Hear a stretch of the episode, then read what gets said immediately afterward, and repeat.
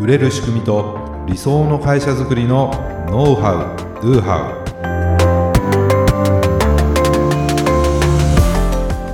ウこんにちはビズクリエイトの渡辺です。ビズクリエイトの中野です。本日もよろしくお願いいたします、はい、よろしくお願いいたします。はい今日はね1月12日っていうことなんですけども、ねもう正月も、うんもう終わってですね、はい、通常モードかなと思うんですけどどうですか？中野さんはお正月気分は抜けましたか？そうですね。もうさすがに抜けたかなと思いたいですね、ねそう思いたい、はい、ね、いつまでもお正月ならいいのにと思ってる方もねいらっしゃるかもしれないんですが、はい、今日はですねあの前回先週ですねあの目標設定についてのお話をさせていただいたんですね。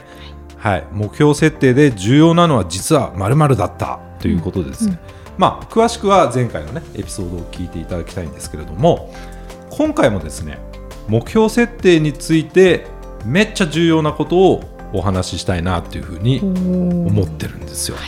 ね、これね結構多くの人がですね目標の設定の仕方をね間違ってるんです。うん。うん。ね、目標の設定を間違えちゃうとこのやらされ感とか義務感とかを感じてモチベーションもパフォーマンスも下がってしまうね。もうそんな目標なんだったらもう立てない方がましじゃん みたいな。確かに。っていうことになりかねないですよ。ないですかそういう経験。なんか目標立てたらなんていうかな。まあいいんだけどみたいな。ありますね。やらされ感義務感みたいな、うんうんうん、ね。そうするとなんかちょっと辛くなってくるなみたいなことってあるじゃないですか、ね。なので、まあ、今回はまあそうならないためのというか はい。ね。ものすごくモチベーションもパフォーマンスも上がってですね、ワクワクするようなその、まあ、目標というか、うん、自分の、まあ、実はゴールの話なんですけども、うん、えー、その、まあ、立て方というか設定の仕方についてお話をしていきたいですね。うん、まあ、なので、まあ、今日の話をね参考にして、まあ、皆さんも年初に立てた目標があると思うので、まあ、それをチェックしてですね望む結果を手に入れていただきたいなというふうに思います。はい、はい、じゃあですね、えー、まず目標設定重要なのはこれ何かというとですね、はい、ゴールセッティングなんですよ。うんゴールを設定することなんですね。なるほど。うん。じゃあね、え？でもゴールと目標って何が違うんですかと。うん結構そう思われる方多いと思うんですね。はい、これはまあいろんな定義っていうか言葉はあると思うんですけども、まあ、ここではですねまずゴールっていうのは最終的に望む結果のこと、うん、もう最終的にこうなったら超最高みたいななんかそういうものをゴールというふうに定義します。そして目標はそのゴールに到達する過程で設定される望む結果、うんうん、ね、そのゴールを達成するにはこんなこともクリアしなきゃいけないし、うん、こんなこともクリアしなきゃいけないしっていうのは、まあ、いくつもあると思うんですね、うん、それを目標として定めるんです。だから目標をいくつか達成していった先にあるのがゴール。ということなんですよ。なるほど。みんなねなかなかねそのゴールをまず定めずに なんか目標を作ってんですよ。確かに。だからなんか途中でな何のためにやってんだこれとかね、うんうん、なりますね、うん、なんかモチベーションが急になくなるとかってなっちゃうんですね。まあ1個ね例えをあの言うとまあねあの女性なんか結構ね体重とか気にされると思うんですけども、はい、まあ、僕も最近ちょっと気にしてるんですよ。気にしてるんです気にしてる、えー、もうまあこれちょっとね、まあ、僕の話じゃないですけども。えっとじゃあ体重をね6か月で5キロ落とす。っていうのは目標なんですよ。うん、あ目標、うん、でもこれ結構明確な目標なんですね。うんまず期間いつまでみたいな。6か月後とかまでに5キロ。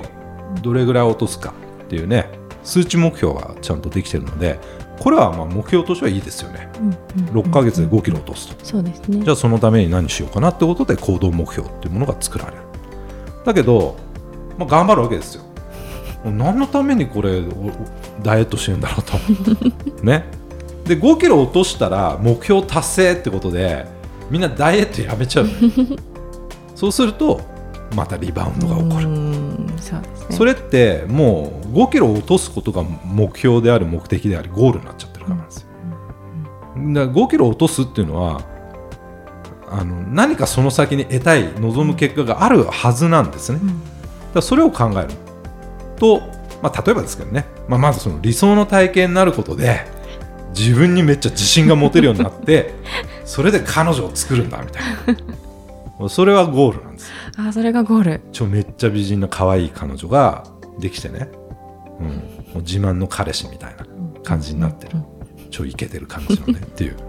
だそんな姿をこうイメージするわけですよ、だそれがゴールでしょってことなんですだからそのためには今よりも体重を5キロ落としてとか筋トレをして、えーまあ、筋肉量をねどれぐらいに増やすとか、まあ、僕らがいつもそう測ってますけども筋肉量がどうどうとか、ね。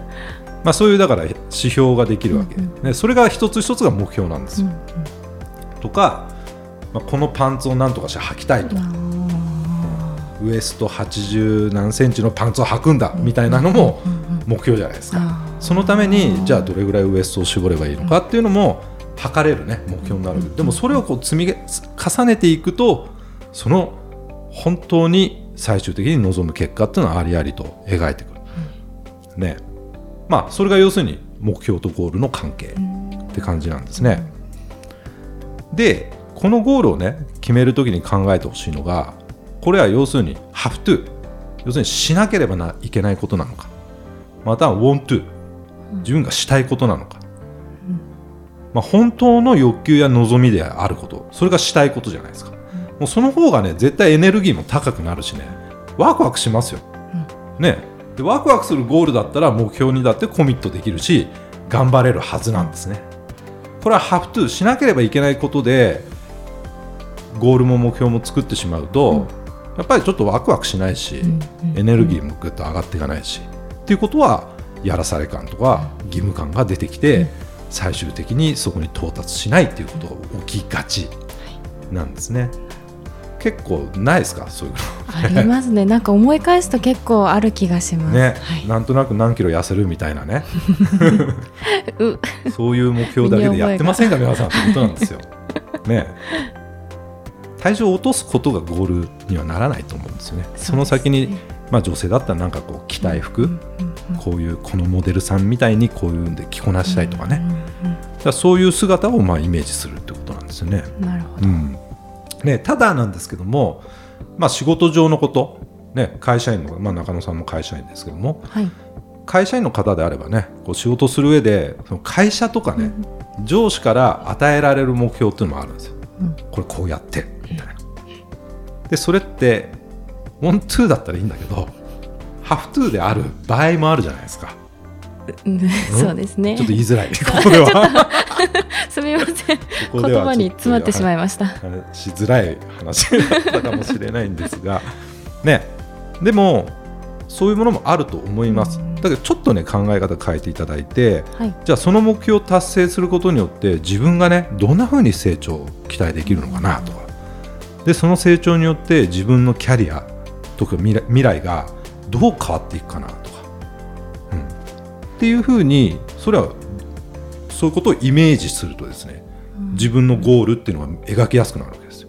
この目標をクリアしていくことによってどんどん仕事ができるようになって、ね、周りにも認められてとかいろいろ貢献できるようになって、みたいなね、でみんなに感謝されてるみたいな、うん、ってなるとなんとなくこうその目標自体がこうしたいこと要するに want to になっていくんじゃないかなってことなんです、うん、ねだからこのイメージするというのはめちゃくちゃ大事だってことなんですよいいイメージを持てる、ね、最終的に望む結果そのゴールをありありとねリアリティを持って描けたらあとはねこれ無意識がね勝手にその実現する方法を探してくんですよ。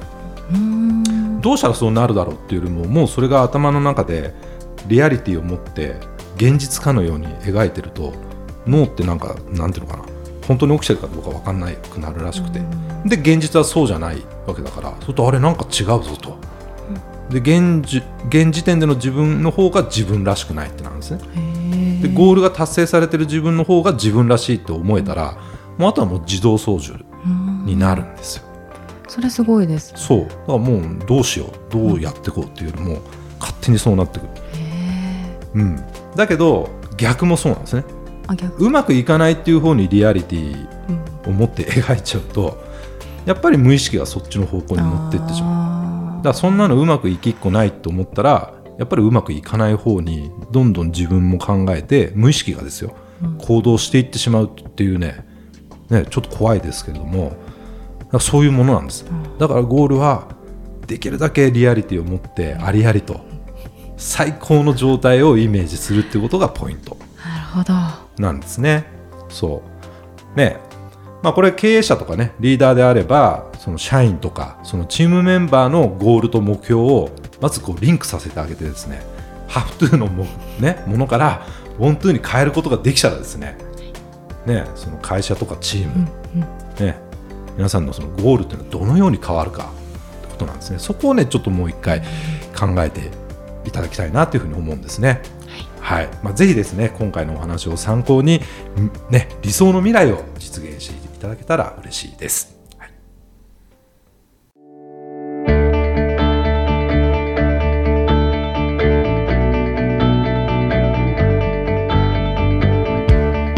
はい、ありがとうございました。ありがとうございました。はい、というわけでね、もうはい。2022年。はい始まったわけですけどもね、始まりました。中野さんはなんかお正月のはい。恒例行事というか、はい。んなんかどっか行くとかね、なんかそうああるんですか？ですね。毎年家族で初詣に行くんですけれども、はい、うん。ちょっとご存知ない方いらっしゃるかと思うんですが、水沢観音水沢観音。という、はい、ちょっと実家の近くのああ、あのい群馬のねあそうです伊香保温泉の近くというか。ですそうですそうです。近いところですね。ですよね、はい、水沢観音というね、まあ、結構有名なところがあるんですけどね、まあ、はい地元。その一帯がはい、水沢うどんのねなんね。なんだっけうどん街みたいな。うどん街もうどん街うどんのお店がもう所狭しと。あれ水沢うどんとああそこの一帯だけのことを言うんですかね？